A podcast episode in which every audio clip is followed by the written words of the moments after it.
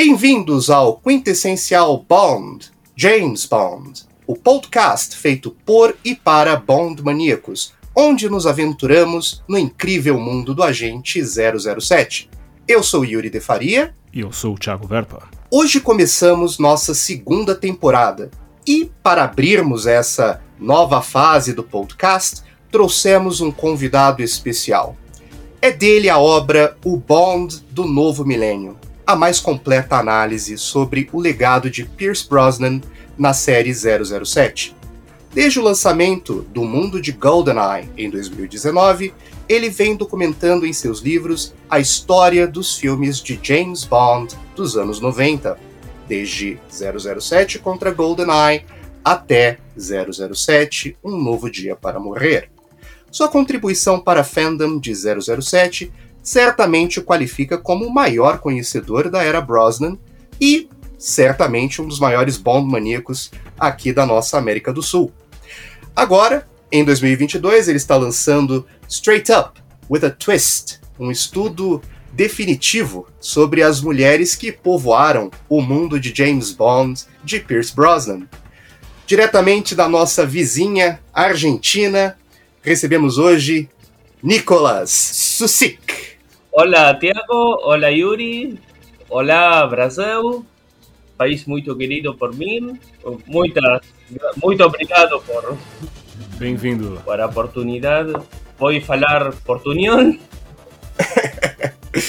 sim, sim. Nossos, nossos ouvintes brasileiros eles vão, eles vão conseguir nos, nos, nos seguir e certamente a nossa integração, a integração entre hermanos, nós aqui no Brasil e a Argentina.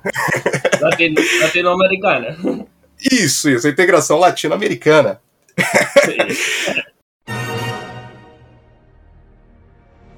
Bond, Bond, Bond, Bond, Bond, Bond, Bond, James Bond. Ah, James. Good evening, Mr. Bond. I've been expecting you.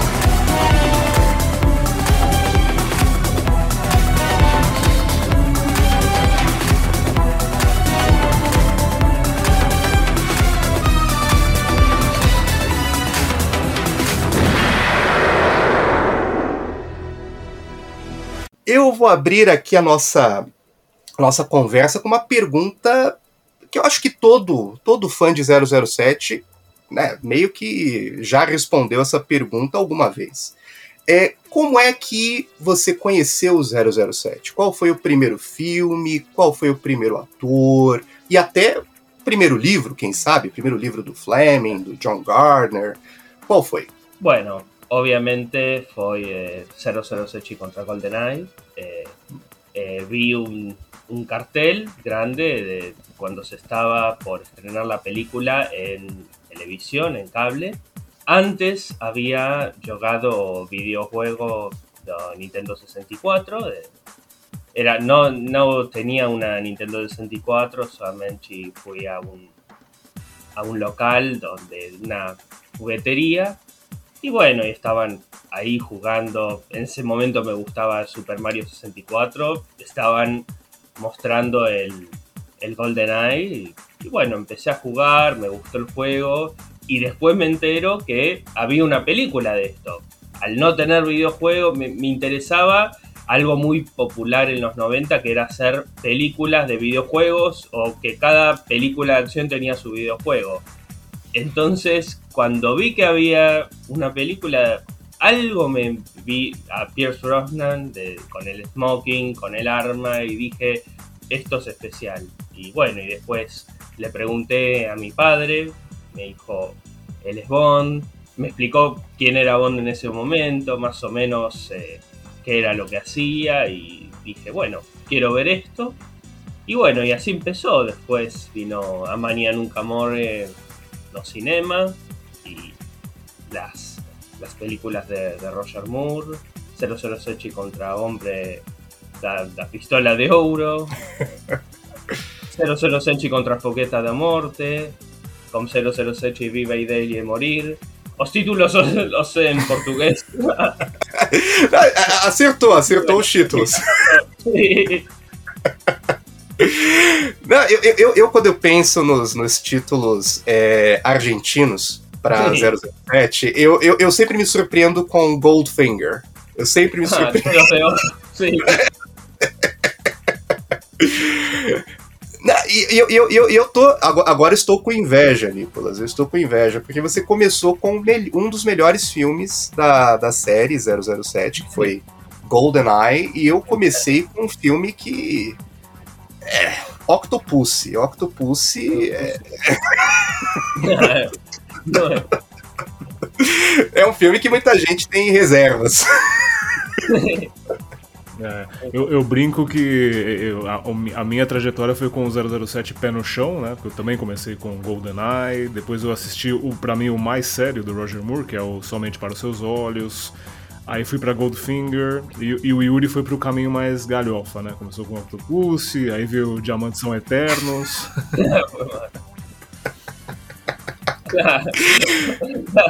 as menos queridas. Ah, eu, eu, eu fui para os filmes mais, mais divertidos. Mais divertidos da série. Não, mas, mas, mas, isso, mas, isso, mas isso é muito bom. Isso, isso mostra, é, por exemplo, nós aqui que crescemos no- nos, anos, nos anos 90, nós crescemos com Pierce Brosnan no, no, no papel de, de, de 007.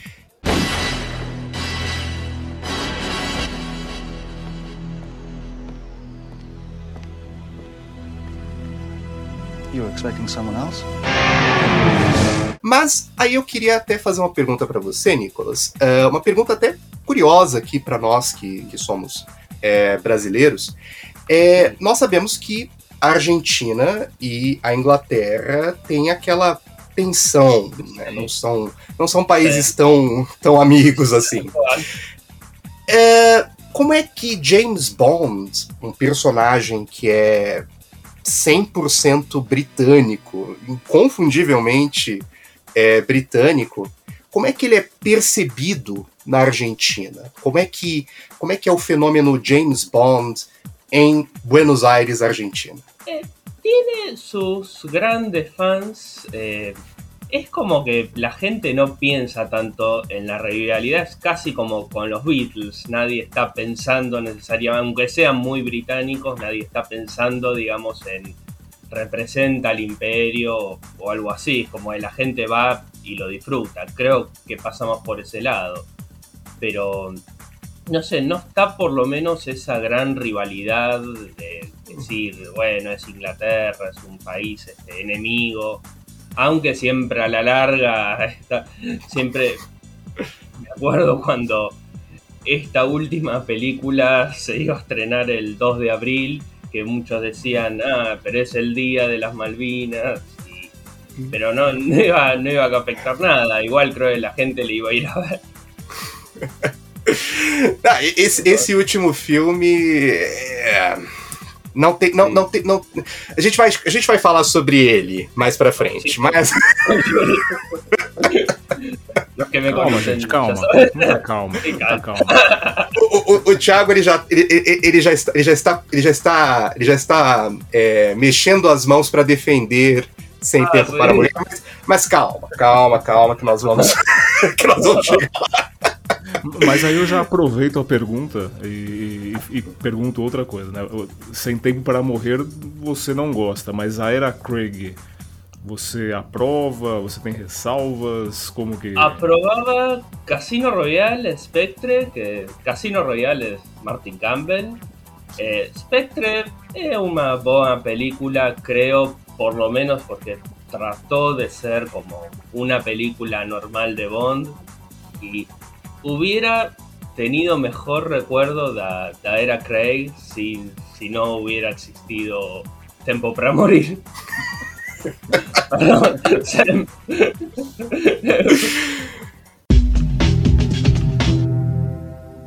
é uma curiosidade que eu e o Thiago nós temos. É o que que. Porque assim, por exemplo, nós, quando nós é, viemos com o podcast, é, nós quisemos aumentar essa interação entre fãs de, de 007 aqui no Brasil, aumentar esse, é, essa discussão, como tem, por exemplo, nos Estados Unidos, na Europa e por aí vai. É, Mas o que, que te inspirou a escrever livros sobre 007? Qual foi a inspiração? Já era um projeto antigo ou foi algo que surgiu? bueno, desde que, que era muy chico, por lo menos eh, siempre compraba mis, mis padres me compraban, eu crecí le- leyendo eh, The Essential Bond, de, The Incredible World of 007, los libros de Lee Pfeiffer, a 007 Magazine de, de Graham Wright. Eh, siempre quise desde menino desde escribir un, un libro o algo sobre Bond. Más eh, conforme con, o, con o trabajo de, de 9 a 5 y dije, no, no voy a hacer. Entonces, pero después, bueno, estaba, necesitaba un ingreso en 2019 y ya había escrito muchos artículos y dije, bueno, vamos a, a intentar escribir algo. Eh, dije, voy a intentar a ver cómo, cómo sale. Creo que conozco sobre el tema, como averiguar a través de Amazon cómo hacer. Y bueno, así salió Mundo de GoldenEye y, después Obondo Nuevo Milenio. Eran todas ideas que tenía. No, me costó mucho escribirlo porque ya las ideas estaban por ahí. Entonces eh, es como que todo surgió. Eh, fue necesario investigar un poco más, eh, citar um pouco isso, pero o tema já estava. Quando eu era mais jovem, eu também lia bastante é, esses livros. Tem, tem até um, um- um livro que eu, que eu adoro, que eu até comentei com o Thiago, que é é, The Complete James Bond Encyclopedia. Ah, Steve é o- Rubin. Isso, li- o livro do, do Steve Rubin, que é maravilhoso, maravilhoso.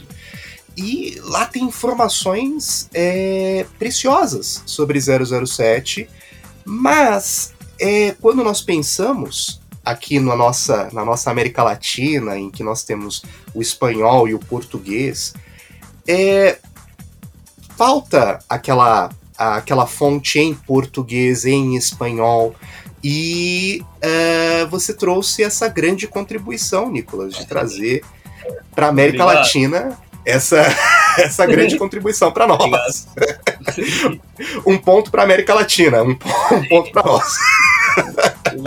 Los libros están siempre en inglés o español. No, no domino portugués o suficiente como para, para hacer traducción.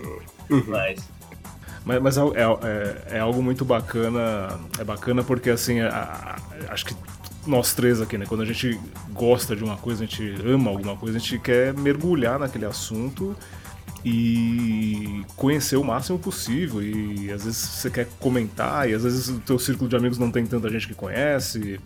E aí você escrever um, um- livros como este uniu, acho que fãs, né? Falaram, "Ah, tem, tem gente por aqui também que, que gosta tanto quanto a gente e, e trouxe informações muito boas pra gente. Isso é bem, bem legal. Bem legal. oh, obrigado. Obrigado. No more foreplay. Ladies and gentlemen, the new James Bond, Mr. Pierce Brosnan. Internationally known actor Pierce Brosnan will bring Agent 007 back to the screen in the newest and most ambitious Bond film yet, GoldenEye. O Brosnan, que é o Bond da nossa, da nossa geração, ele é o Bond que nós crescemos assistindo. Tanto eu como você e o Thiago, a gente cresceu com ele. E muita gente na, na fandom, a gente percebe isso não só na fandom é, aqui latino-americana, mas também na fandom é, anglo-saxônica, né, na, na fandom é, americana e europeia, que o Brosnan ele foi um bom Bond, mas os roteiros que eram dados a ele não é, não fizeram ele crescer, não fizeram ele sobressair. Você concorda com essa afirmação ou você acha que os roteiros eles é, refletiam de fato os anos 90, o, o, o- Bond tinha que seguir aquele caminho? Claro, yo no coincido con la idea de que él fue un mejor Bond. Ah, o sea, no soy solamente fan de su Bond, sino de sus historias también. A mí me gustaron cómo estuvieron hechas las películas. Creo que los, roteiros tuvieron a medida justa de acción, de, desarrollo, de, de personajes, sin por exagerar mucho. Yo creo en esa época estaban las novelizaciones, por ejemplo. Yo lo que descubrí es que, por ejemplo, si me quedaba corto con la película, sentía que quería averiguar algo más sobre algún personaje, por ejemplo, leía la novelización que ya me, me ampliaba un poco eso. Por ejemplo, yo uno de los eh, guiones de O Mundo no, no o Mundo na huevo bastante Isso. Los eh, tenía, tenía muchas escenas interesantes que a mí me hubiera gustado ver en la película, más digo, si hubieran puesto estas escenas hubiera sido muy, muy larga, muy extensa, muy, muy aburrida, me, parecía. Creo que para el público de los 90 el Bond que fue así, como lo hizo Brosnan fue, fue de hecho el que, predijo muchas de las cosas que vinieron después. O sea, me parece fueron grandes películas, yo hasta diría que fueron de alguna forma obras maestras las películas Brosnan, que hoy se las mira de una perspectiva como que le faltó y todo, pero creo que si, si en los 90, por ejemplo, hubieran hecho películas más del estilo de las de Craig no hubieran tenido el mismo éxito. Creo que no, no hubieran logrado por aí volver a traer a Bond. Se o Brosnan ele tivesse nos anos 90 adotado uma postura mais gritty, né, que foi a postura do, do Daniel Craig, a postura mais violenta, mais seca, e o Brosnan, ele conseguia fazer isso, ele, ele é um ator bem versátil. Bueno, o quarto protocolo. o exemplo. É verdade. É, mas não teria dado certo nos anos 90 essa abordagem. Ela seria muito muito violenta. É só ver o que foi, por exemplo, a recepção de Permissão para Matar, que foi o último filme do Timothy Dalton. O que me leva à minha próxima pergunta para você. Que nós sabemos que o Brosnan, ele foi contratado, ele assinou o contrato para ser Bond em 007 Marcado para a Morte de 1987. Só que todo aquele problema com a série Remington Steel, todo aquele, aquele problema, acabou impedindo ele de ser James Bond e entrou Timothy Dalton durante a segunda parte, a segunda etapa é, dos anos 80.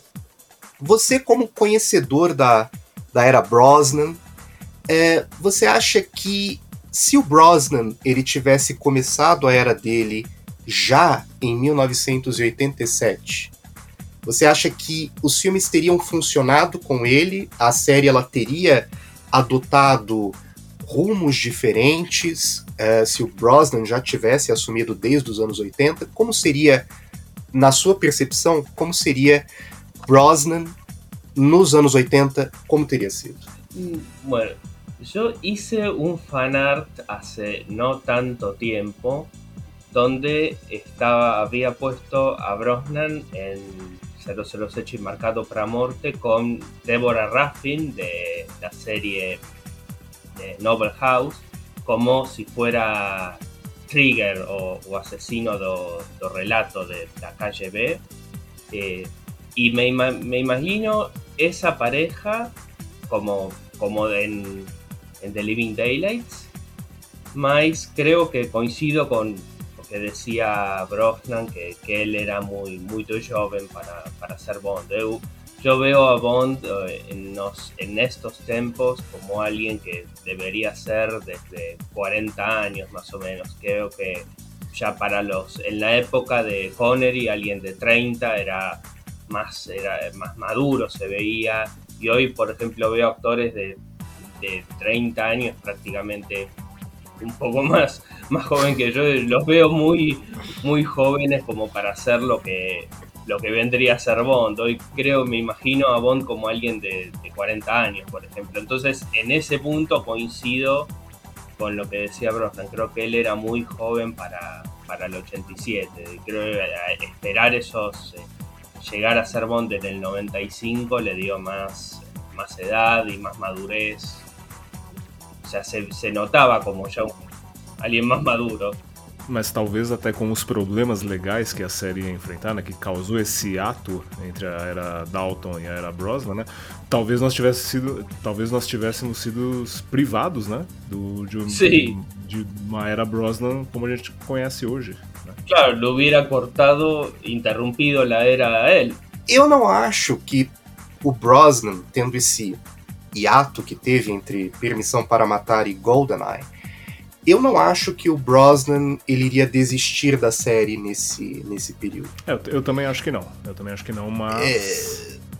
É, é por exemplo, dando, dando aqui um, um, pequeno, um pequeno é, exemplo que aconteceu na série, que foi o hiato entre O Homem com a Pistola de Ouro e O Espião que Me Amava, que foi o hiato de 1975 a 1977, em que teve o, a, o fim da, isso, o fim da, da sociedade entre o Harry Saltzman e o Cubby Broccoli. Então, o Roger Moore ele permaneceu na série, ele continuou. Eu acho que o Pierce Brosnan ele também continuaria na série, Sim. mesmo tendo o hiato. Uh, porém, Permissão para Matar eu acredito que seria inteiramente diferente. Ah. inteiramente. Bueno. Teria Outra... sido até mais, até mais agradável. Posiblemente, sí. Posiblemente hubiera sido más, más artístico en alguna manera, más, más película de, de acción. Por ahí hubiera sido más glamorosa. Sim, sim, eu, eu, eu acho que Permissão para Matar ele tem um pequeno problema que é e que GoldenEye recupera isso, né, que, é a, que é a falta do glamour. Você não tem. Glamour. Você não tem aquela, aquela, aquele glamour, aquele charme que, era, que, é ah. tão, que é tão bondiano, é tão do James Bond. Isso. E GoldenEye recupera tudo isso. GoldenEye é um filme que. É, tanto que eu. Eu acredito que o Nicolas ele vai concordar comigo nessa minha, nessa minha afirmação. Que é, enquanto os outros Bonds, até então, aí eu tô dizendo o Connery e o Roger Moore, eles precisaram passar por esse período de três filmes para se consolidarem na série, sendo o terceiro filme um grande triunfo. Uh, o Brosnan ele quebrou essa tradição, porque logo no primeiro filme ele já deu um grande triunfo. Logo no, logo no primeiro. Então, é, eu, por isso que eu, que eu sempre discordo quando eu vejo as pessoas falando é, do terceiro filme ser o filme definitivo de cada ator. Porque o Brosnan ele quebrou essa regra. Então, Sim. ela se aplica ao Connery e ao Moore. Mas do Brosnan em diante, eu acho que não se aplica. Claro. Claro, no, él creo. A mí, la primera vez que vi GoldenEye no sabía nada de Bond, desconocía, pero ya me convenció, ya entendí lo que era el personaje eh, con esa película. Ya entendí todos, todos los eh, las características que tenía que tener ese personaje.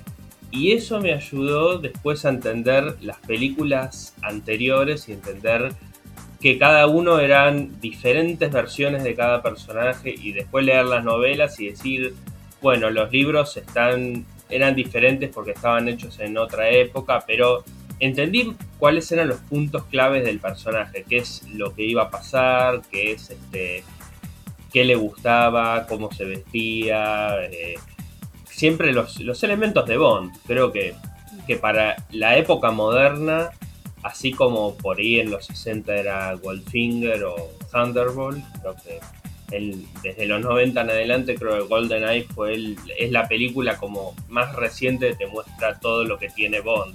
Aqui tem, aqui tem um defensor, um defensor de Thunderball, um defensor fanático de Thunderball. Aqui está. A mí me gusta, voy a confesar, cuando era chico, eh, que ve- las veía, eh, alquilaba las películas en, en videocassette, en VHS, eh, vi Thunderbolt y me aburrió mucho, pero porque sabía que era lenta, pero ahora me está... me Exatamente. gusta. O sea, aquela- aquelas cenas na água é, é lento demais, é lento demais. Sí, pero ahora es una película que la disfruto porque entiendo al ser más grande que las películas en los 60 se hacían ya poner eh, 15, eh, 5 minutos de cómo un avión los secuestran abajo del agua. Es algo que hoy en el cine es aburrido y la gente, chicos ya están mirando el celular. Y en esa época que no existía el home video, en esa época era algo muy valioso. Era uno iba al cine y quedaba asombrado. Es una cuestión, me parece, más de, de época. Por eso hoy, por ejemplo, disfruto la música, disfruto los escenarios, disfruto. Y creo que Thunderbolt es como que agrandó lo de las primeras tres películas, que eran, no sé si decir baratas, pero eran más, este, era un formato por ahí de pantalla diferente, eran locaciones más, este, más cortas. Thunderbolt fue, fue al Caribe, a las Bahamas, fue a abajo del agua, más mujeres, más acción, más era ya es cuando empezaban a, a poner más, más dinero en, en las películas, pero por eso hoy me está, hoy la aprecio, pero de chico yo comparaba algo como GoldenEye, como Mañana Nunca Muere, más, más acción, más este, más una película más este, con un ritmo más rápido y miraba Operación Trueno y Goldfinger incluso y decía, pero esto es muy aburrido. Después me empezaron a gustar, me, me pasaba eso con, yo decía que Connery era aburrido en esa época, a, lo- a los ocho. Gracias. Bom, eu, eu, eu, um defensor é, de Thunderball, que aqui no Brasil foi, foi lançado como é, 007 contra a chantagem atômica, um, um título um título muito muito longo. e eu, Sim. eu, eu invejo, eu invejo a Argentina é, no título de chantagem atômica que é mais é mais simples. James Bond en una operación. Y lo que opera es la obra de Ian Fleming. Operación Trueno. Operação Trueno, que é mais. É, é, é- é- é mais próximo do original. Mais próximo do que o Fleming queria. E, e eu, eu, eu concordo que quando eu era. Também, quando eu era criança, eu também não.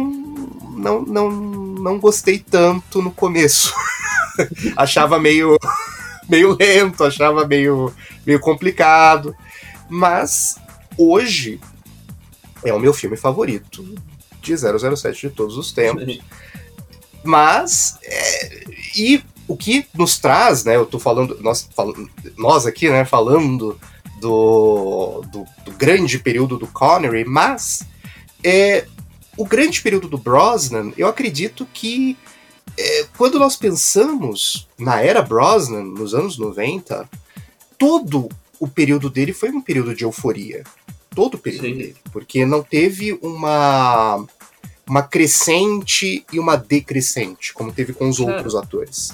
É, por exemplo, com Connery você teve a crescente dos, é, dos quatro primeiros filmes, que são os quatro fabulosos dos anos 60, e depois você tem a queda com é, Só Se Vive Duas Vezes, Diamantes São Eternos, Claro. e, até, e até Nunca Mais Outra Vez. É, Roger Moore, você teve também essa, essa subida e depois essa descida. É, Dalton não teve tempo de ter essa. nem, nem subida nem descida. Mas, mas o Brosnan, eu acredito que ele é até hoje o único Bond que teve uma. é, uma grande euforia em sua época, uma grande. Durante todo o seu período, desde o começo até o final. E aí eu lanço até a pergunta para você, Nicolas.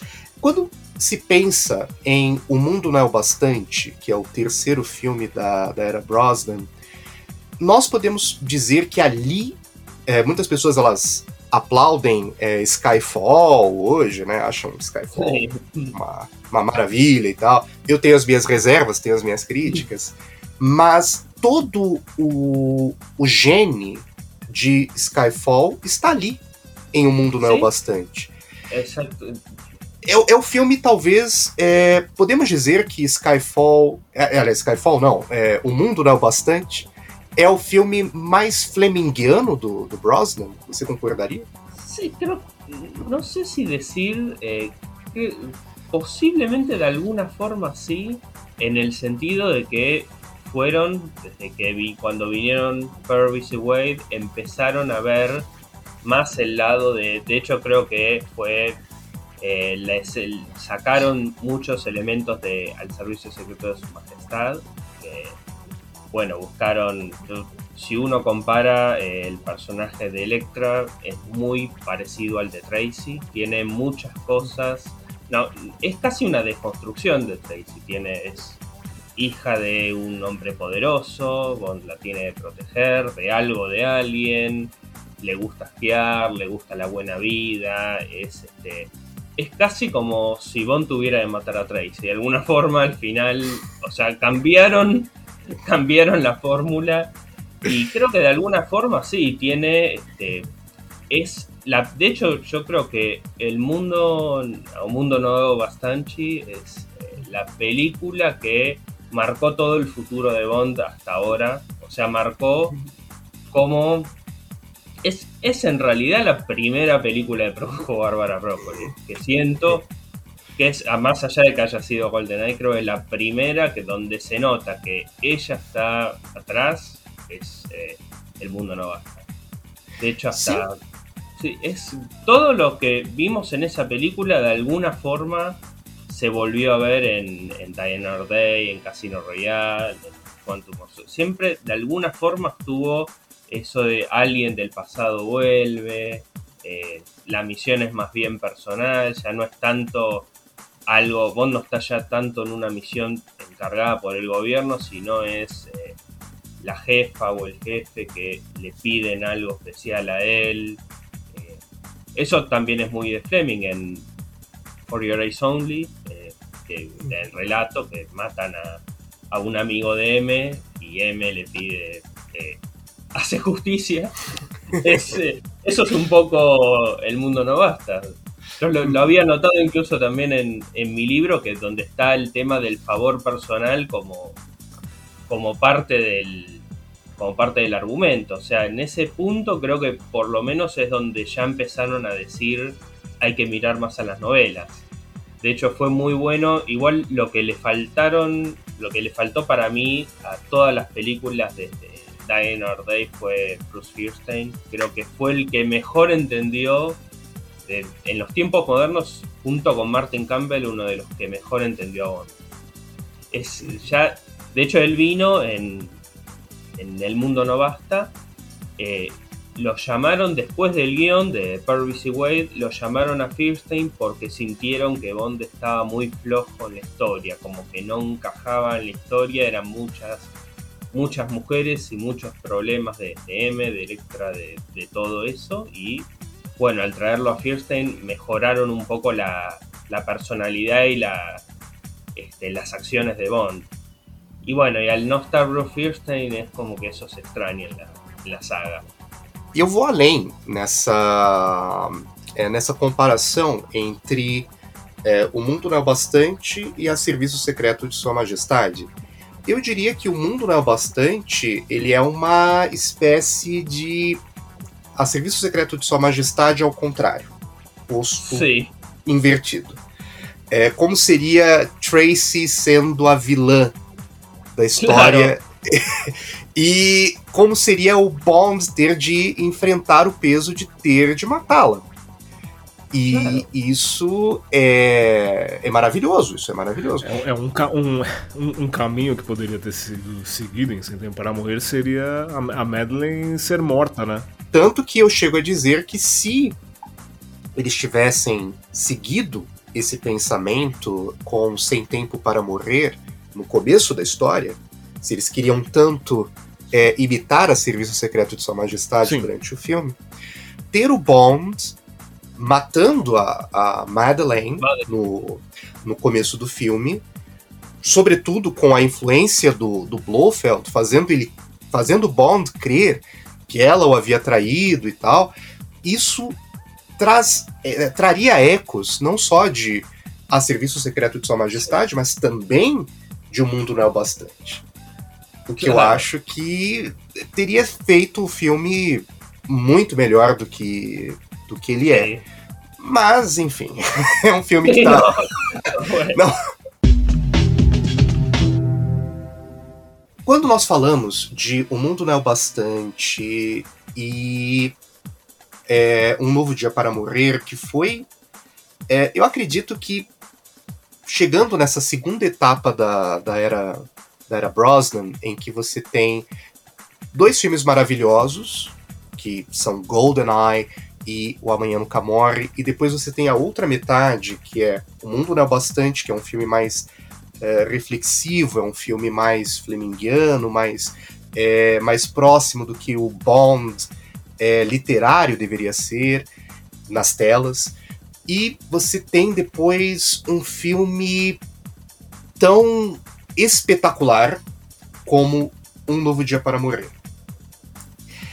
É um filme que hoje as pessoas, uh, os fãs de 007 têm uma certa dificuldade em uh, defender esse filme. Eu, por exemplo, eu foi, foi o primeiro filme que eu assisti no cinema, filme do 007 que eu assisti no cinema. E eu reconheço que é um filme que não não consegue ter uma certa qualidade que nós vemos nos anteriores, que nós vimos nos três filmes anteriores do Brosnan. Mas uma boa história está ali, o, o começo Sim. de uma boa história. Você acha que o período do começo dos anos 2000, a ideia do uso do CGI e tudo mais que teve nesse período aos montes, influenciou bastante na nessa. Vamos pôr assim, nessa, nessa ligeira queda que teve no, no final da era Brosnan? Y yo creo que esa película creo estuvo muy influenciada por, bueno, el 9-11, los atentados del 11 de septiembre. Creo que eso fue, a ver, no nos olvidemos que Brosnan empezó siendo el Bond que no iba, que todos decían Bond no iba a seguir en los 90, no, no daba para los 90, lo llevó hasta el nuevo milenio. O sea, pasaron, esto me lo dijo hasta alguien de United Artists, me dijo, nadie quería apostar en Bond y pasa, pasó Bond de ser el, personaje por el que nadie quería apostar a ser el mejor recurso de, United Artists.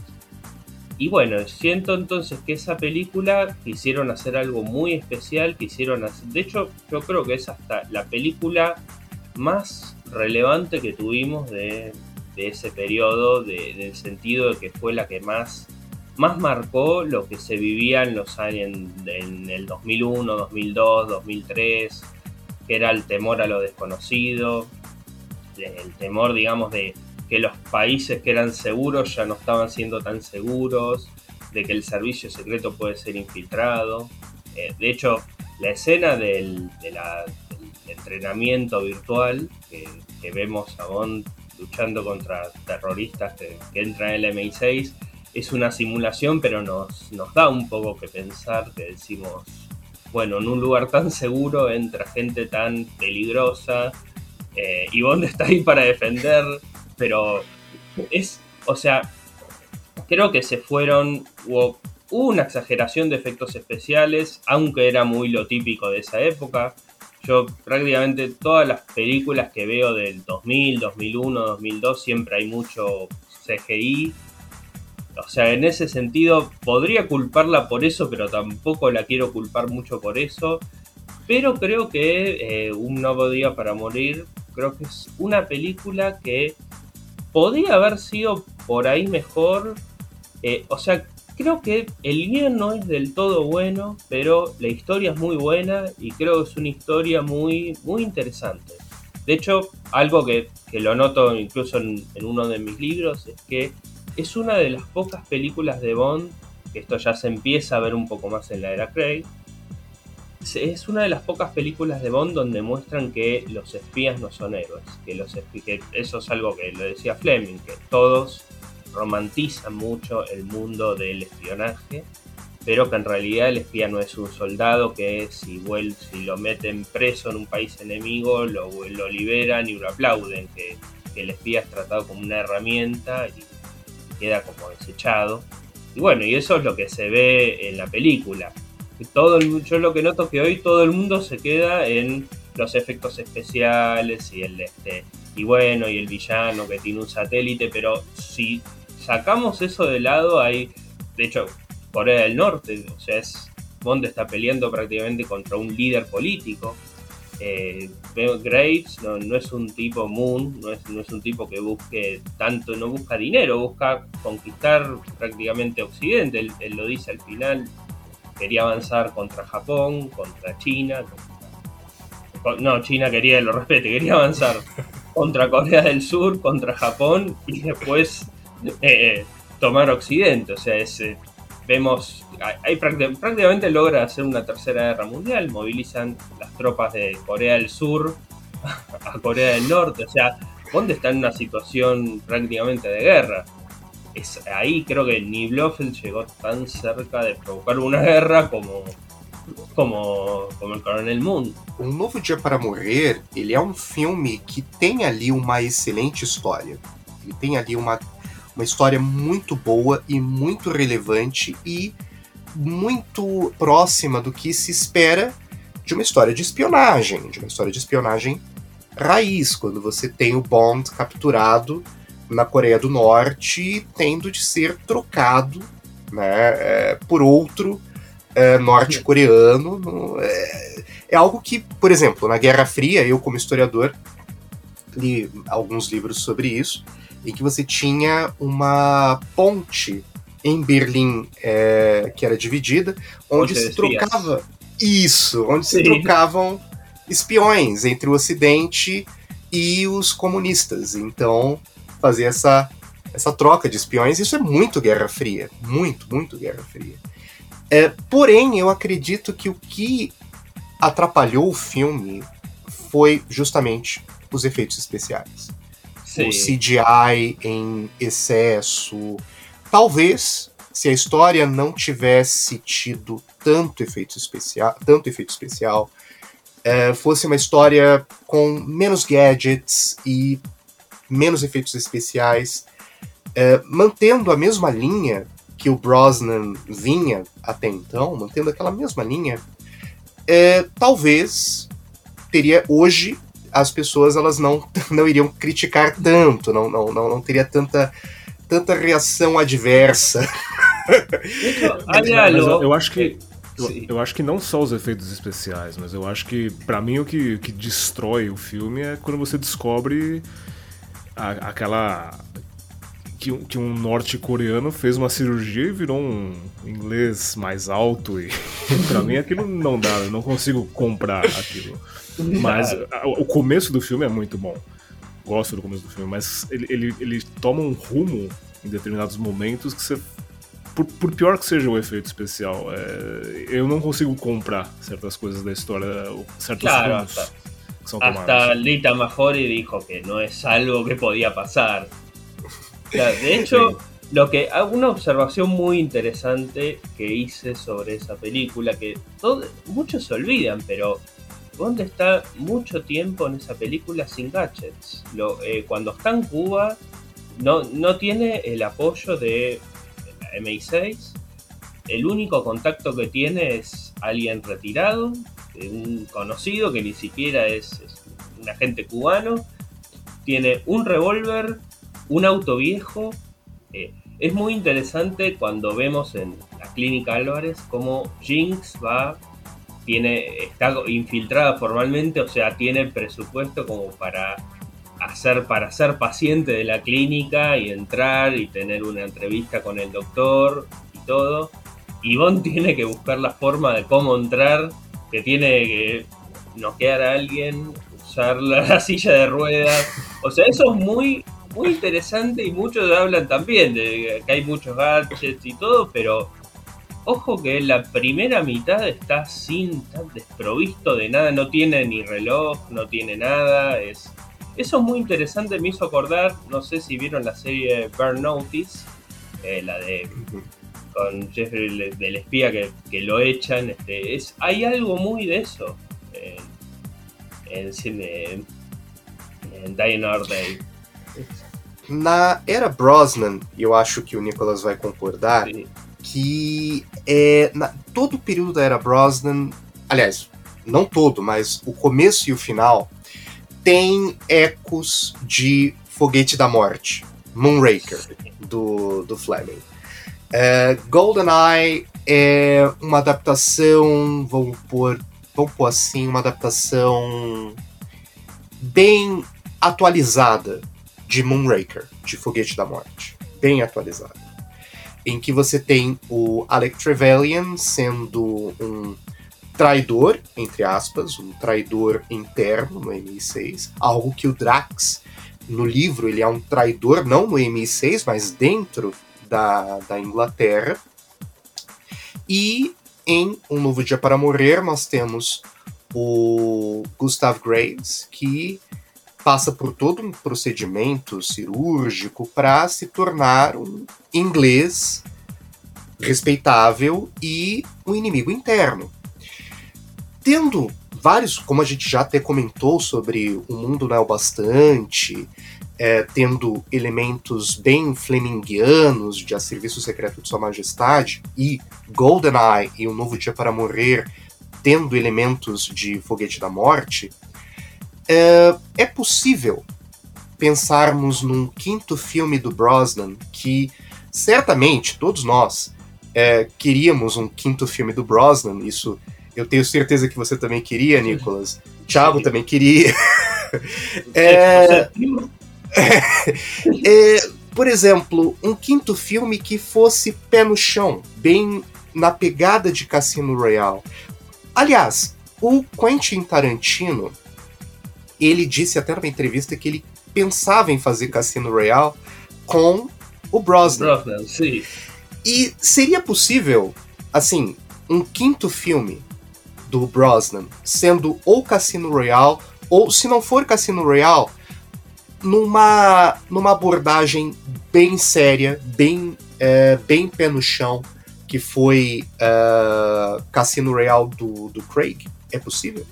Sí, yo de hecho eh, no me lo imagino a Quentin Tarantino como director de Bond. No, no sé si me, podía haber sorprendido, pero no creía que tenga el estilo. Pero sí me imagino un Casino Royal de Brosnan.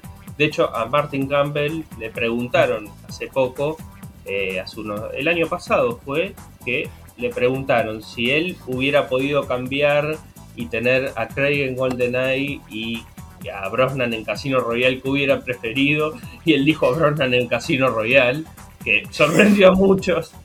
Pero yo me imagino, de hecho, siempre hablando con, un amigo, eh, le pregunté, o sea, estábamos hablando y yo le dije, a mí se me hubiera ocurrido Casino Royale con Brosnan de la siguiente manera, como una película sin ser la, un reboot, un inicio, pero quizás sí como un ciclo de películas, eh, más o menos como fue en ese sentido la era Craig, pero con un. pero sin, sin ser una historia de reinicio, o sea que, que aparezca una especie de Vesper, de hecho alguien como Vesper sin ser su primer amor, sino como una especie de segunda Tracy que ella se termine matando y le deje pistas sobre una organización más grande y después continuar con películas eh, siguiendo a la organización y que después reaparezca Spectre, no reiniciada, sino como quizás hasta terminando, que, que Brosnan se vaya después de una o dos películas más o tres películas más, porque hasta los 50, hasta los 53, 54, y que él se vaya eh, vengándose de Tracy. O sea, hasta se, me ocurrió, no sé, no sé si hubiera sido practicable, pero una idea así donde, donde vuelva a aparecer Blofeld y, y lo ya teniendo los derechos de autor y todo, lo terminen matando a Blofeld. É, é curioso, eles, eles lutaram tanto para ter o direito do, da Spectre, do Blofeld, e acabaram matando ele no final. É, é, não, não, não há como, como defender esse, esse sacrilégio. Ponto, neste ponto eu vou ter que concordar. o, o que nos leva a essa era que nós agora estamos é, estamos saindo, graças a Deus. É, que, assim, eu sou um fã, confesso, do Bond clássico. Eu sou um fã Sim. do Era Connery. E você, Nicolas, como um fã da Era Brosnan, um fã, é, confesso, conhecedor, extremamente é, defensor da Era Brosnan, eu é, vou fazer uma pergunta para você. Que aí vai, vai, vai ser meio que biográfico.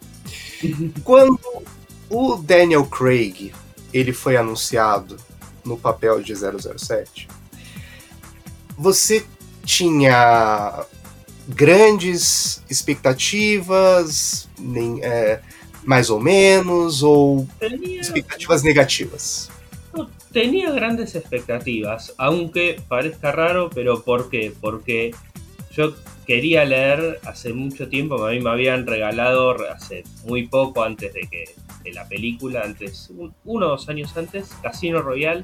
Yo siempre quise leer Casino Royale mientras, eh, todavía para la época de Diana Day, porque yo decía, a ver, bueno, está la versión de 1967, está la, la versión de 1954, quiero ver cómo es, eh, quiero ver la novela original, a ver cómo es. Me había interesado porque, a ver, Bond nunca antes había tenido dentro de las películas un comienzo y dije, bueno, quiero ver cuál es el, origen de este personaje. Y me interesó mucho la novela y después cuando vi que iban a hacer Casino Royale y que la iba a dirigir Martin Campbell, eso fue lo primero que me convenció.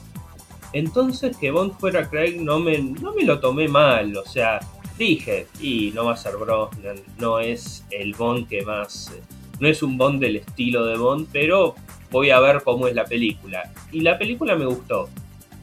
Ya después con Quantum of Solas ya, ya no me gustó mucho. Skyfall originalmente me gustó, pero como que con los años no me terminó gustando. Y bueno, Spectre sí me gustó mucho. Y bueno.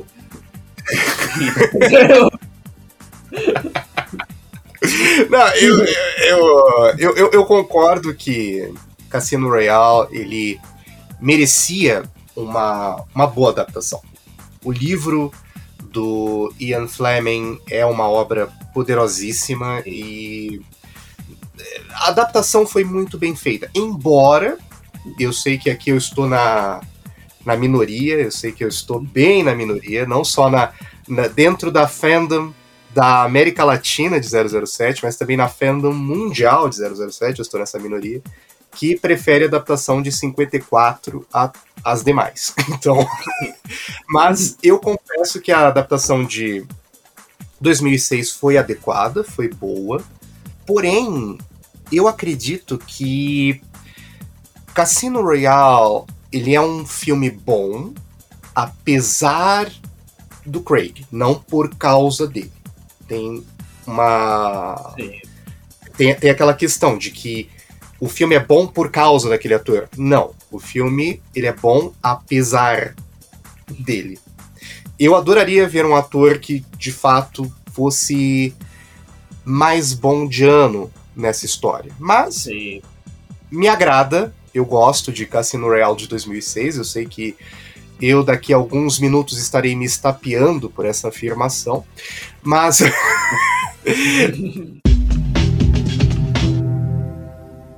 é interessante quando a gente analisa esse novo esse período que a gente viveu, esse período de 15 anos. É, a era Brosnan dentro desse período de 15 anos, meio que foi deixada de lado por muitos dentro da, da fandom de 007.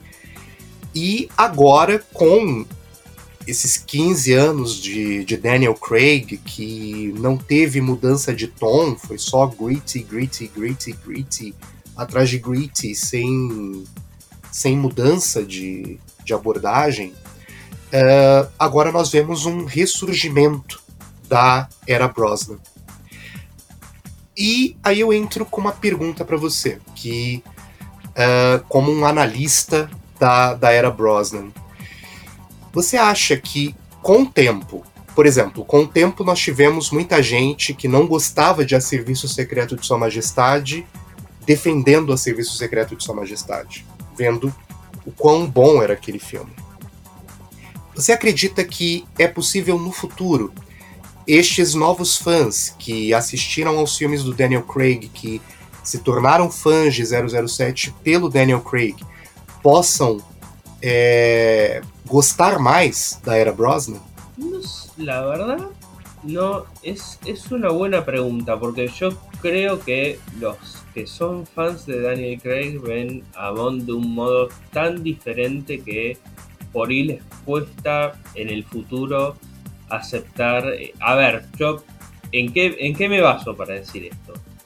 Yo cuando vi a Brosnan por primera vez, que fue mi primer Bond, yo no dije, los cuatro anteriores son un desastre y Brosnan es el mejor. Yo dije, Brosnan sí, es el mejor, es mi favorito, pero Dalton también me gusta, pero eh, Moore me gusta, Connery me gusta, o sea, más allá de que por ahí alguna que otra película no me gustaba o me parecía más lenta o más aburrida, pero en sí es como que a la larga todos me gustaban, pero yo lo que leo mucho de parte de los fans de Craig es eh, eh, todo fue malo hasta que vino Craig. Entonces, cuando lo ves de ese lado, te pones a preguntar si algún día van a entender cómo fue el Bond de Brosnan y cómo fue este y qué es lo que lo hizo tan especial.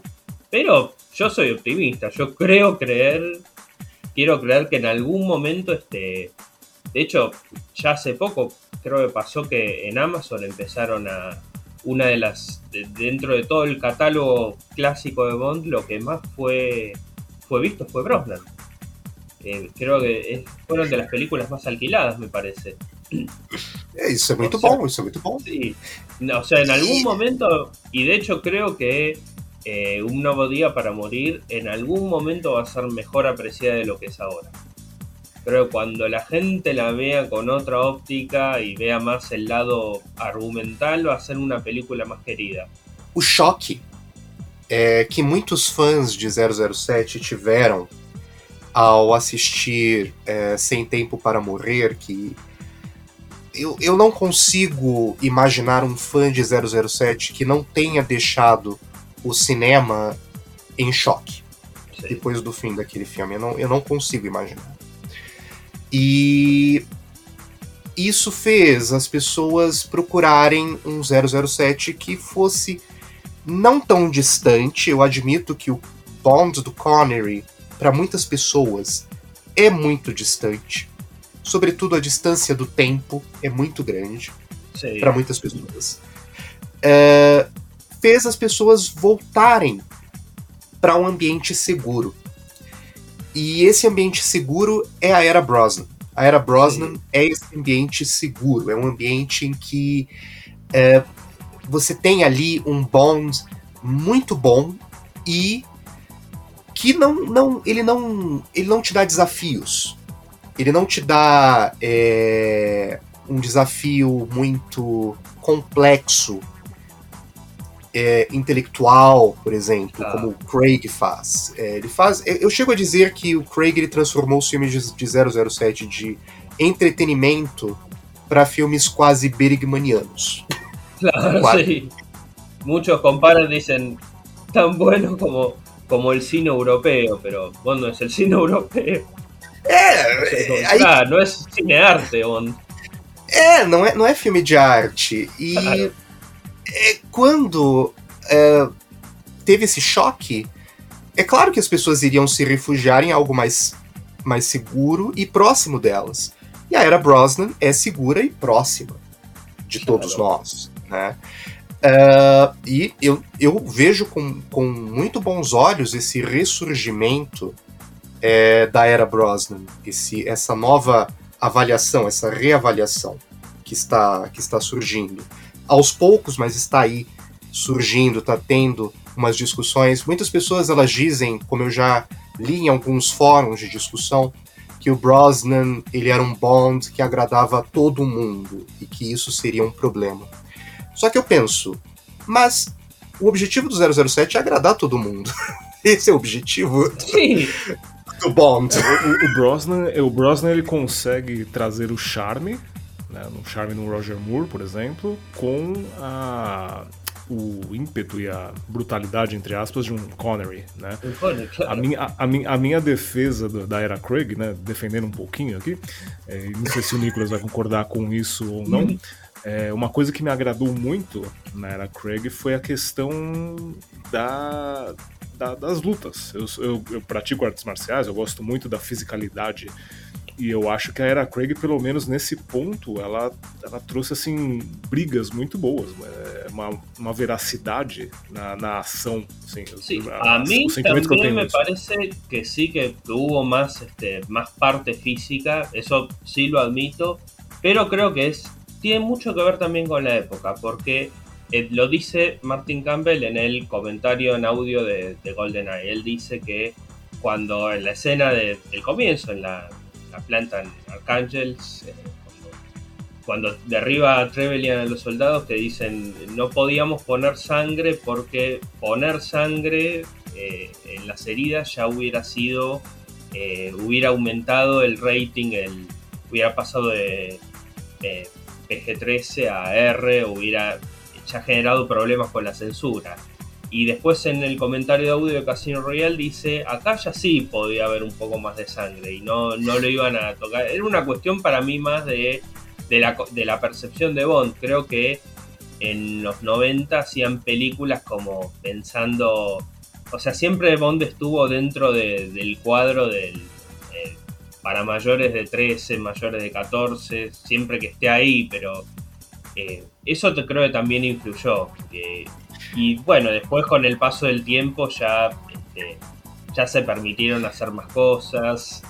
Eh, Sim, bueno. Porque assim, se, se formos pensar, é, a promessa da era Craig era essa, era mostrar um Bond em início de carreira como um diamante a ser lapidado, né? Então ele vem com essa brutalidade, mas a promessa seria de que aos poucos ele se tornaria o Bond que nós conhecemos, né? E eu, nesse ponto eu sinto que não chegou a ser o Bond que nós conhecemos. Claro. Continuou, continuou na brutalidade, mas não, não chegou. Talvez o mais próximo em Spectre, talvez. Talvez. Sim, por mas, isso. Mas Spectre é um. É, Por eso es la película que más, junto con, no sé, en realidad, no sé si Casino Royale o Spectre é a que mais me gusta. Quero dizer. É, é, é que o, o, que mata Spectre para mim é, é, a história. A história ah, não, não, não, me convence. Entendeu? Tem os elementos, mas para mim não, nunca vai descer. Sí, sí, la historia no le faltó. No sé, Casino Royale en realidad es como la que. Creo la que más pensada estuvo. Es, o sea, ya que tenga Martin Campbell es, algo muy bueno. Y después este Spectre es como la que trató de más acercarse a lo que es el Bond de siempre. Por eso me. Creo que por eso en realidad le tengo tanto cariño, porque es la que más se acercou al, al Bond de sempre. É, e, e uma, uma, um comentário interessante que eu, que eu vou colocar aqui para é, ilustrar a, a, a, até o comentário do, do Martin Campbell, é, que eu me lembro uma vez de ter lido uma, uma review no Letterboxd sobre é, Cassino Royale, do, do Craig. E, uh, no caso, o autor da review era, era um brasileiro e uh, dizia que o filme Cassino Royale ele gostou do filme, ele assistiu ao filme é porque ele acreditava antes, ele não assistia filmes do 007 antes, porque ele acreditava que era coisa de pessoas mais velhas. e aí eu, eu fico pensando, é, antes os filmes do 007 se esforçavam muito, muito para serem filmes mais próximos dos mais jovens, mais próximos das, dos adolescentes, dos pré-adolescentes. Uh, só que com Craig, os filmes do 007 passaram a se, esforçar, uh, a se esforçar para serem filmes de pessoas mais adultas e abandonaram os adolescentes, os pré-adolescentes. É, ou seja, essa review eu, eu achei contraditória, porque agora é que o Bond se tornou uma coisa de pessoas mais velhas, com o Daniel Craig. Não antes. e uma coisa que na era Brosnan, e eu até comento às vezes com o Thiago isso, é que tinha muito videogame na era Brosnan. Sim. Muito videogame de 17. E isso foi minguando, foi diminuindo, conforme a era Craig foi foi seguindo. Eu, eu, eu inclusive culpo a, a, a, ausência de jogos por, por até assim, uma perda na relevância do personagem na era atual. Eu acho que nós, como geração GoldenEye 64, claro. é, quando saía um filme, às vezes saía um jogo, ou às vezes Sim. até antes de um filme era lançado um jogo e, e você, como jovem, fala, ah, eu quero jogar este jogo e o, o jogo acabava levando a, claro, assim, a pessoa assim a procurar os filmes. Assim cheguei a GoldenEye. Assim cheguei é, a GoldenEye. Claro. É verdade. Isso faz claro. falta, isso faz. De hecho, los juegos de Bond, desde que está Activision, no son tan interesantes como, como eran con Electronic Arts, como era, bueno, el GoldenEye 64. Sempre é, agora algo... nós temos agora nós temos a promessa do próximo jogo, né, que vai ser feito pelo mesmo estúdio que faz o jogo sí, Hitman. Hitman. Sí, hace rato que no se sabe nada de es hace como dos años que lo anunciaron y ahora Ah, eh, un amigo me dice que están esperando a. No sé, a, a, la próxima película ou algo assim. Não, não o, que, o, que eu, o que me disseram é que em outubro, acho, tem uma grande feira de jogos internacional. E eles fazem muito, muitos anúncios nessa época, em outubro. E eu acho que vai coincidir também com os 60 anos da franquia. Sim. Então, esse meu amigo disse que imagina que talvez um primeiro teaser ou algum trailer seja mostrado né, em, outubro. Né? Vamos, vamos aguardar. Né? Ai, que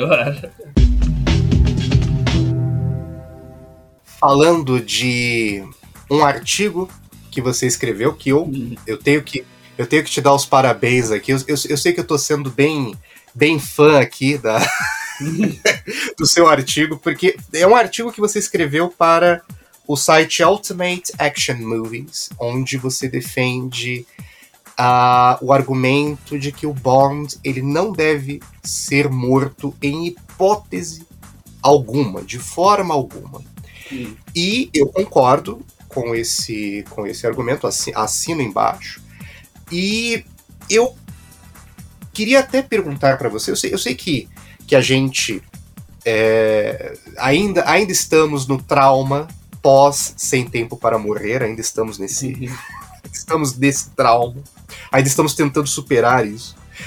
É, mas você acha, na sua, na sua percepção, que a decisão de matar o Bond, uma decisão de um, de um ator que interpretou o personagem e que tinha enorme poder sobre ele, um poder sem precedentes que nenhum outro ator antes dele teve. É, essa decisão de matar o Bond é, prejudicou a série no, no longo, é, no longo termo? Será que Bond vai ficar manchado por essa é, por esse final de Sem Tempo para Morrer? Daqui para frente, a percepção do público de 007 vai mudar? Y yo creo que sí, por lo menos la mía, no sé, yo hablo desde mi punto de vista y de cómo siempre vi a Bond.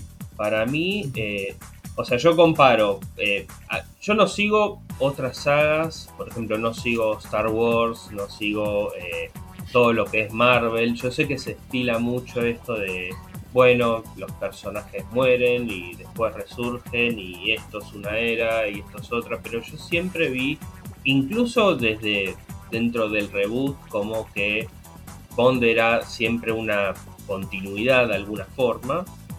Entonces, este, creo que una vez que ya hay una película que admite que el personaje no puede sobrevivir, eh, de hecho yo como que no, no, no me creo que va a quedar marcado siempre, creo que las por lo menos yo no voy a poder ver, incluso aunque después hagan, no sé, otro reboot o hagan otra serie o no, no sé qué se les va a ocurrir después de esto, yo ya no voy a poder ver a Bond de la misma forma. De hecho, yo hasta ahora yo no compré esta última película, no compré el soundtrack, no, no me imagino yendo a ver Bond 26 al cine. Es, es duro decirlo, pero la realidad es que no me. No, no veo. No le veo futuro al personaje, pero no por, por lo que diga la gente, porque siento que acá hay algo como desde adentro de, de Ion de decir este. O sea, creo que Yuri, vos me vas a entender, hay algo más ideológico que creativo acá. eu, eu concordo, porque é, foi uma é, inteiramente ideológica, se nós formos colocar no, no, contexto da Hollywood atual. Sim. Esse, esse contexto foi. Mas aí entra uma pergunta que certamente vai gerar aqui uma boa discussão. Que até falei no final de um dos nossos episódios, é Make Bond Great Again, fazer Bond Sim. grande novamente como fazer Bond grande novamente? Aí eu queria é, jogar essa pergunta para você que é quem você acredita que poderia fazer Bond grande novamente? Aí eu tô dizendo o próximo ator a interpretar 007 e, claro, o próximo diretor, enfim, toda a equipe. Como você montaria? A ver, honestamente, yo creo que del modo que lo veo es muy gracioso, pero eh, yo lo que haría si tuviera, eh, si yo fuera Bárbara Broccoli, pero haría una cosa que yo sé que ella no va a hacer, no va a hacer porque sería ir en contra de sus principios, pero yo llamaría de vuelta a Martin Campbell, llamaría de vuelta a Pierce Brosnan y haría una película donde se revele que en el año 2004 hubo una intervención política en el servicio secreto donde a nuevos agentes le dieron el nombre James Bond y que durante 15 años hubo un agente que se mató en su última misión, que todavía queda el Heracles dando vuelta por el mundo y entonces lo llaman Miles Messervy, interpretado por Anthony Hopkins, y llama de vuelta a Pierce Brosnan para recuperar, para matar a Blofeld en serio, porque ese también era un falso Blofeld. Y bueno, y después sí, tenemos Bond 27 con, no sé, con Henry Cavill, con Fassbender, no sé, con... Y ahí es como una forma de una, un debut del reboot.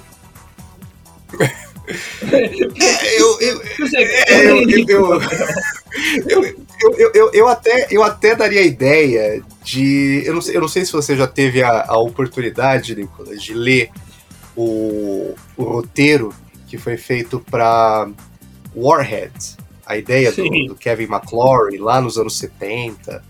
É, Seria legal se essa adaptação com o Brosnan tivesse, né, fosse Warhead, fosse basicamente Warhead. com o, o, o, Bond indo atrás do, do Blofeld é, original, né, do Blofeld verdadeiro. É, mas eu acredito, é, não, não, não, não, não sendo é, pessimista, eu sou extremamente é, otimista com a série Bond. Eu acredito que com os sucessos que nós vimos aí é, do novo Top Gun, que foi um sucesso é, estrondoso no mundo todo, é, e é um filme que não tem tanta, é, tanta agenda ideológica dentro do seu, do seu roteiro, da sua estrutura. eu acredito que isso pode vir a influenciar os rumos de 007 a partir de agora.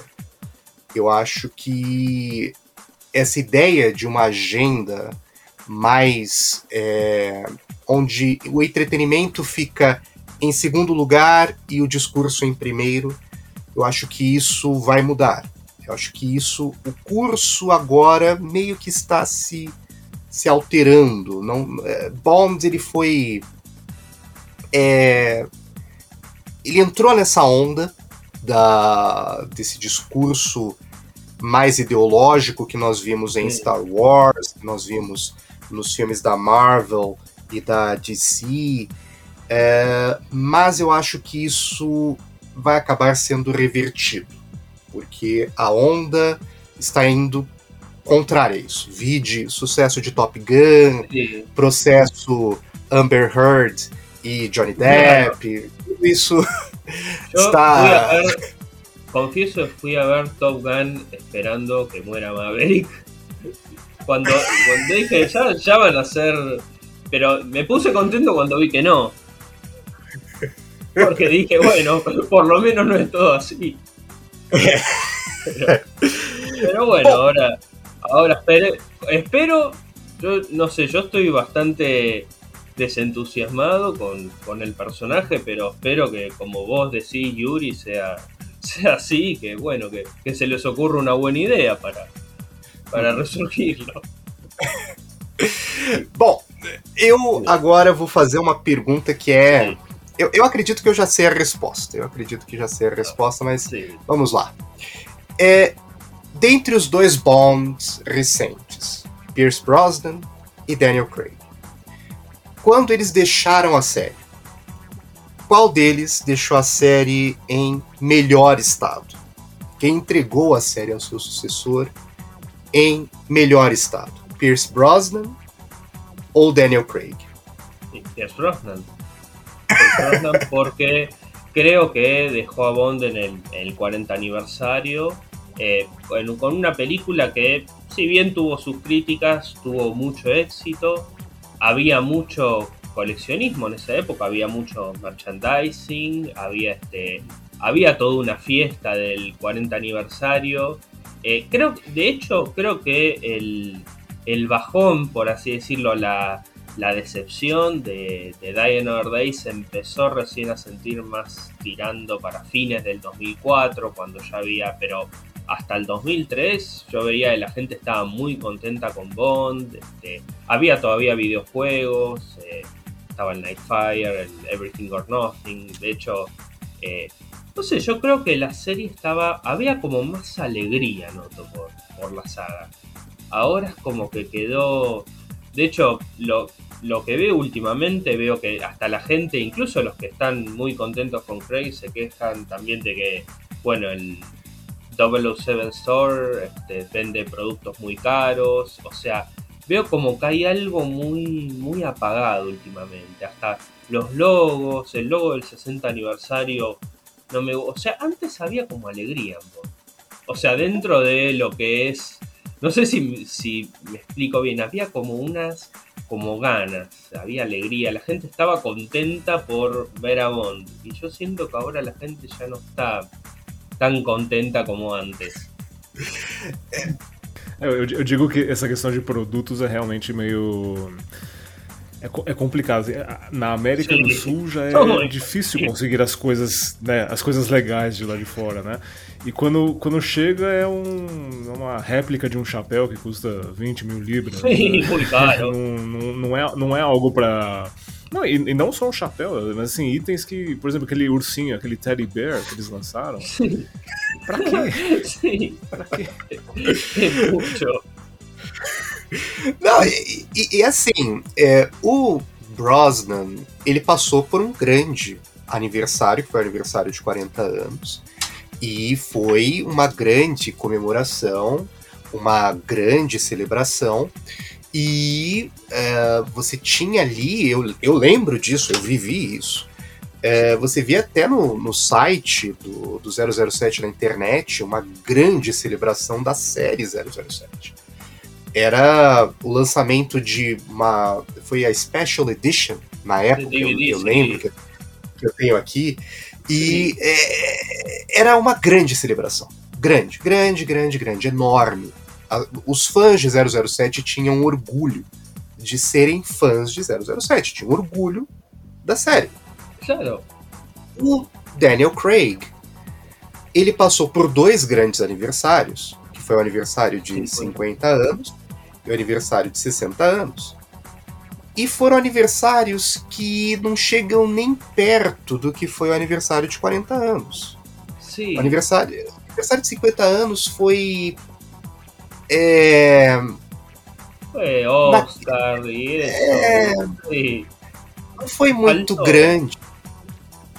E o aniversário de 60 anos agora, pelo menos até o momento, não apareceu grandes, grandes acontecimentos. É, por- é, agora, por exemplo, com o Craig se retirando do papel, seria o momento de anunciar o novo 007.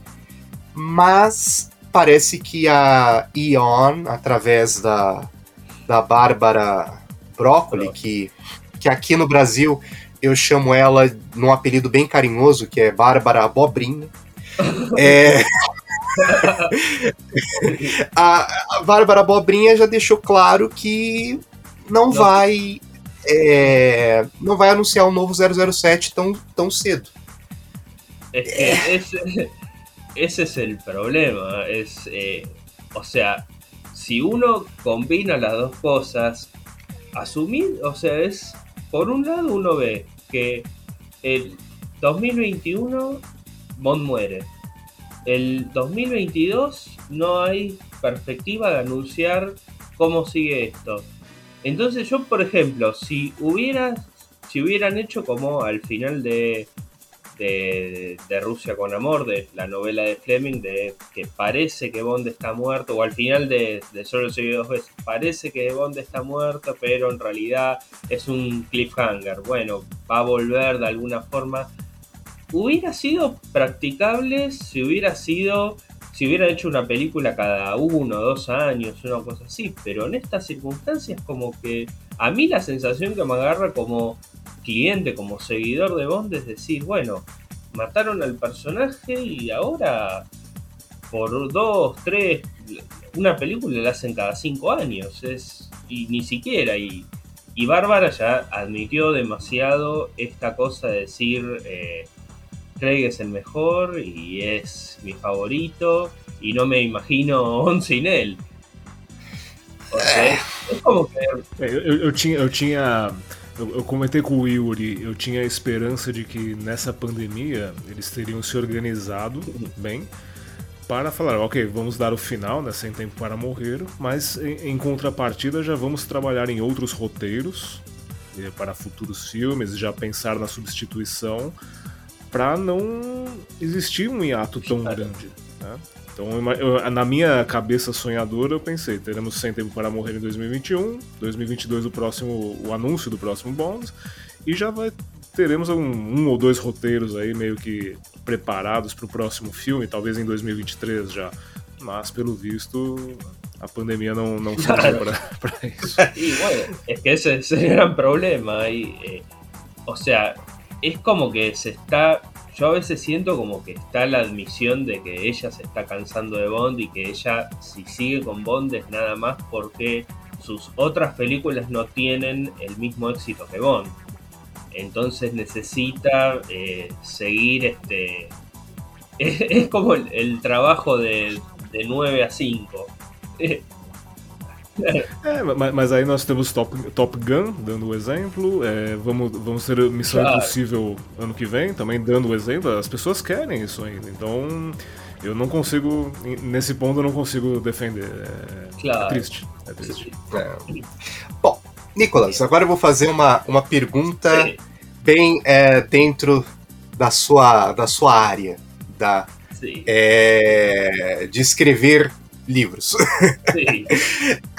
Agora, com o lançamento de Straight Up with a Twist, que é um livro que eu já dei uma, uma olhada prévia, é de fato um livro muito, muito bem fundamentado sobre as Bond Girls da era, da era, da era Brosnan e que, de fato, todos nós que, é, que somos fãs de, de 007, como eu digo, são livros fundamentais a, a, serem, a serem lidos. E eu gostaria de saber de você, é, depois desse livro, há planos para mais outros livros sobre o Bond dos anos 90? Seguramente. Tengo, hay, un, hay algo que estoy empezando a escribir que también está relacionado a los videojuegos de GoldenEye. Eh, no solo eh, de Nintendo 64, sino el de Nintendo Wii, el de GoldenEye Rogue Agent también. Es algo que todavía lo estoy escribiendo, que esperaba, estoy esperando sacarlo más o menos para Navidad lo ideal hubiera sido en agosto, pero estuve ocupado con otras cosas y no pude avanzar mucho, pero ese seguro y después posiblemente hago una actualización de El Bond del Nuevo Milenio, que también es otra cosa que la tengo en mente. Y después, no sé, después creo que voy a virar un poco más a la ficción, eh, a escribir una, ya no con, obviamente no de Bond por, por derechos de autor, pero tengo también una idea de, de una novela de ficción. Pero, no sé, igual siempre puede, sí, siempre puede haber algo para, para escribir. Todo depende de, de la idea correta. seria, seria, uma excelente, seria, seria uma excelente ideia termos um, um autor latino-americano escrevendo um livro de 007. Seria, seria, seria maravilhoso.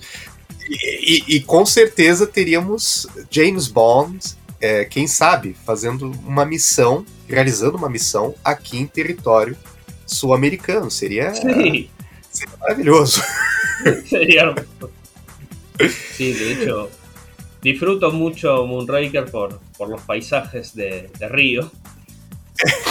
É, é, é, é, como eu digo, eu, eu, eu falo aqui pro, pro Thiago que, para mim, Foguete da Morte é um filme que eu só consigo ver ali uma, sabe, uma coisa boa porque ele se passa aqui no Brasil.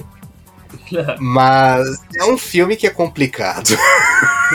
a mí lo personal me gusta mucho porque fue de los tres primeros de, de Roger Moore que vi. Es, eh, y aparte quería, yo con el videojuego de, del GoldenEye 64 aparecía Joss, eh, y bueno, y quería verlo. Quería ver una película donde aparece y le había pedido a mi papá y me compró un record. Y, entonces, y es uma película que hasta hoy me, me gusta. É, eu, é, é, que eu sou um purista, bem, bem fleminguiano. Então, é, eu queria muito claro. Moonraker é, adaptado 100% na, nas telonas.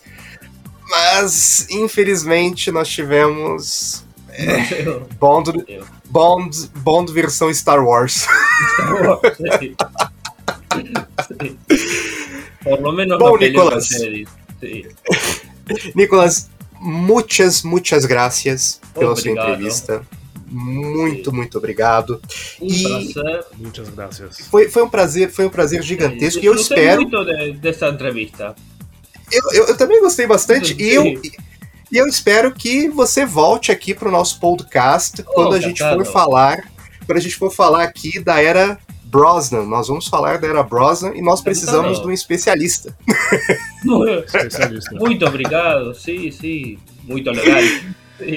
Tor, tor, torcendo para que no, no, num próximo encontro todos nós estejamos mais oh, sim, sim. Bom, eu, eu, eu, estou eu estou extremamente otimista porque eu tenho quase certeza que nós teremos Henry Cavill como 007. Oh, então, então eu estou 100% otimista. aquele, aquela, aquele, aquele, aquela propaganda que ele fez que ah, o Aston Martin aparece, eu já fiquei. Olha aí, ó. Vibes de Pierce Brosnan. Pierce Brosnan, nos anos 80, Sim. flertava com papel e tal, fazia até comerciais. É, como James Bond, então. De Diet Coke. Coca-Cola, sí. Hasta, hasta hicieron E.ON hizo hasta una demanda en esse momento por él. Por eso lo sacaron del aire uh, el comercial. É verdade. Bom, uh, um lembrete aos nossos ouvintes que os livros do Nicolas eles estão disponíveis na Amazon. E Na Amazon. dispon- disponíveis não só físico, mas também em Kindle. Então, Ese. Aos nossos ouvintes que ainda não leram, corre lá. Corre na Amazon que Recomendadíssimo. Muito Recomendadíssimo. obrigado. Vai, vai, ser um mer- é, vai ser um mergulho. é, vo- você que aprecia a Era Brosnan, e não só que aprecia a Era Brosnan, que é fã dessa era, mas é, é um mergulho sem precedentes, assim, em detalhes que, que eu mesmo não fazia ideia. Assim, é fantástico. Parabéns mesmo mais uma vez pelo, pelo Un agradecimiento especial a, a Gabriel Reboredo, no sé si, si vos lo conoce, eh, que le dijo que calificó muy bien mi, mi libro no, de, de Bond of the Millennium no, no Amazon, así que muy agradecido. Cuando veo os, os reviews, veo un, un brasileiro que dijo eh, que bueno, Gabriel eh, dijo eh, prato cheio para los fans de Brosnan, so- así que muy agradecido a él. E com certeza nós aqui do Brasil estamos muito, muito agradecidos. Muito Oh. agradecidos, com certeza. E finalmente está aberta a segunda temporada do nosso podcast. E próximo episódio, fazendo aqui um lembrete aos nossos ouvintes, nós vamos mergulhar num filme que o Thiago ele não gosta tanto, ele é, acha que é o pior filme da era da era Connery. Não é mesmo, Thiago? É o, é o fundo do poço, a, a raiva e a o- ojeriza que Yuri tem por Só Se Vive Duas Vezes, eu tenho por este, este filme. Principalmente pela gravata. A gravata. Nós vamos falar muito sobre a gravata. Bom, eu aqui eu discordo de que é o ponto baixo da, da, da era Connery, porque nesse filme, só nesse filme, nós temos Charles Gray, Just a jump to the left.